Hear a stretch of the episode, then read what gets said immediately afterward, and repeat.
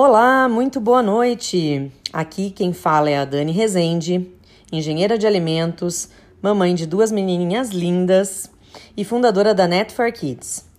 Estou aqui hoje no nosso evento para contar a nossa segunda verdade a respeito da indústria de alimentos.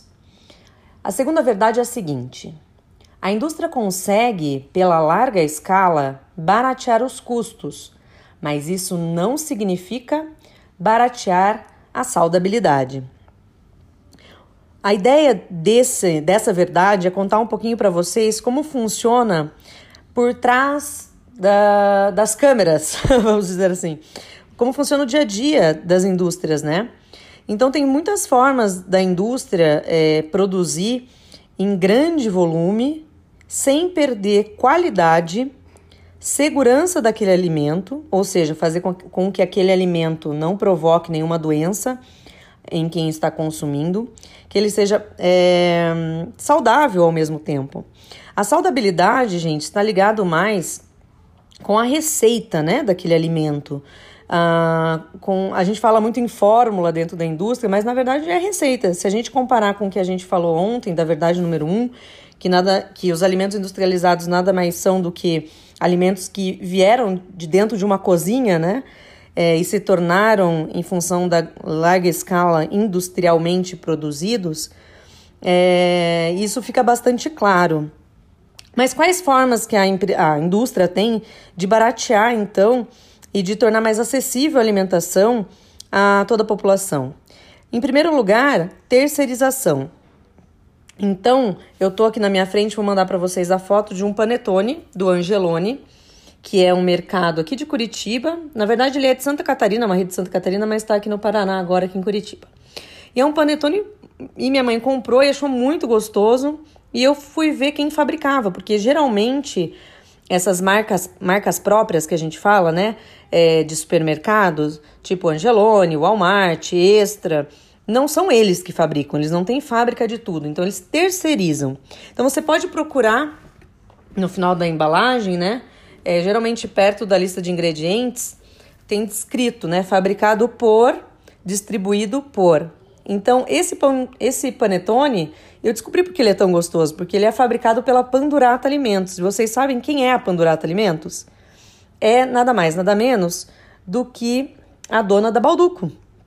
A Balduco adquiriu é, algumas marcas ao longo do tempo e para desvincular a, o nome de fabricação, eles criaram a Pandula, Pandurata Alimentos. Antes era Balduco e Co e companhia, né? E agora chama-se Pandurata. Então, quando vocês virem esse nome Pandurata Alimentos, é, é porque ele é fabricado pela, pelo grupo Balduco. Então, é óbvio que é um panetone de extrema excelência, de excelência e muito mais barato que o panetone com a marca Balduco. É, isso é bem interessante da gente pensar.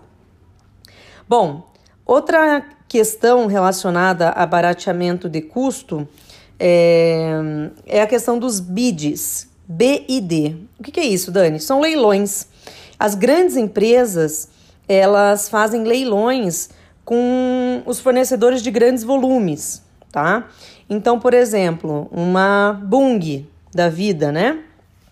Ela vai fazer uh, leilão é, com os fornecedores de ferro e ácido fólico para colocar na farinha dela. Vocês têm ideia de quanto ferro e ácido fólico se vende para uma indústria do tamanho, do porte da Balduco, da Balduco, desculpe, da Bung, né, que fabrica toneladas e toneladas de farinha dia? Então, como é que se faz essa, esse fornecimento? Geralmente é através do BID, então é um contrato anual e eles fazem leilão. As, as empresas apresentam seus valores e outro detalhe, para não ficar na mão de um único fornecedor, eles dividem, dividem o bid em mais de um fornecedores, mais de um fornecedor.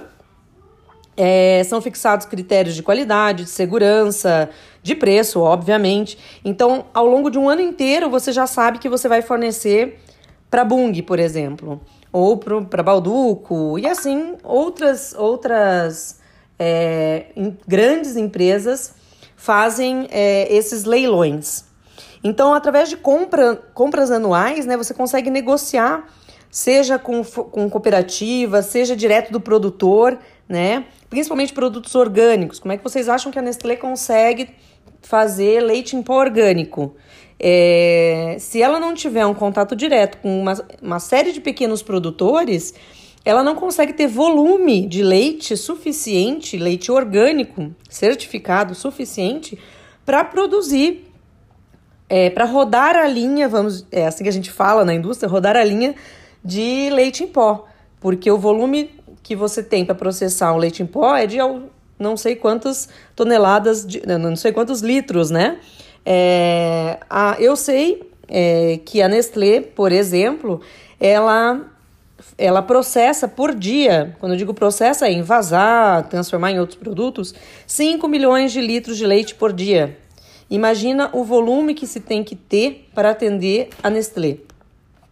É, esses dias eu vi um post de uma amiga nossa que está aqui no grupo e ela estava questionando por que a Piracanjuba estava é, era a, o fornecedor da Nestlé.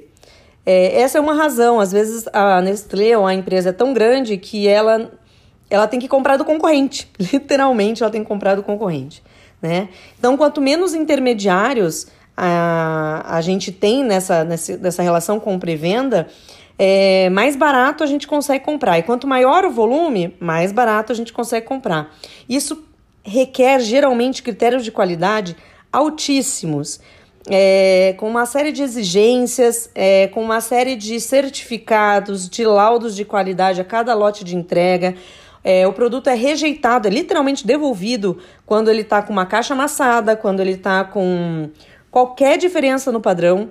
Então, assim, é, às vezes a gente fala, ah, é grande a indústria, é, é, tá ganhando em cima porque tá me vendendo coisa ruim. Ou então aquela, aquele mito, né, do leite de caixinha que tem aquele padrão coloridinho embaixo e as pessoas falavam que se tivesse na cor azul ou na cor é, rosa, sei lá que cor, é porque ele era reprocessado.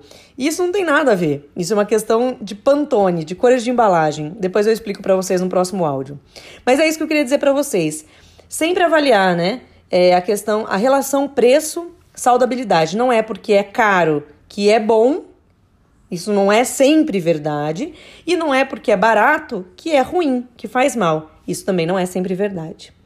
Então, esse é o segundo, a, a segunda verdade que eu queria colocar para vocês. Ok? Boa noite e até daqui a pouco.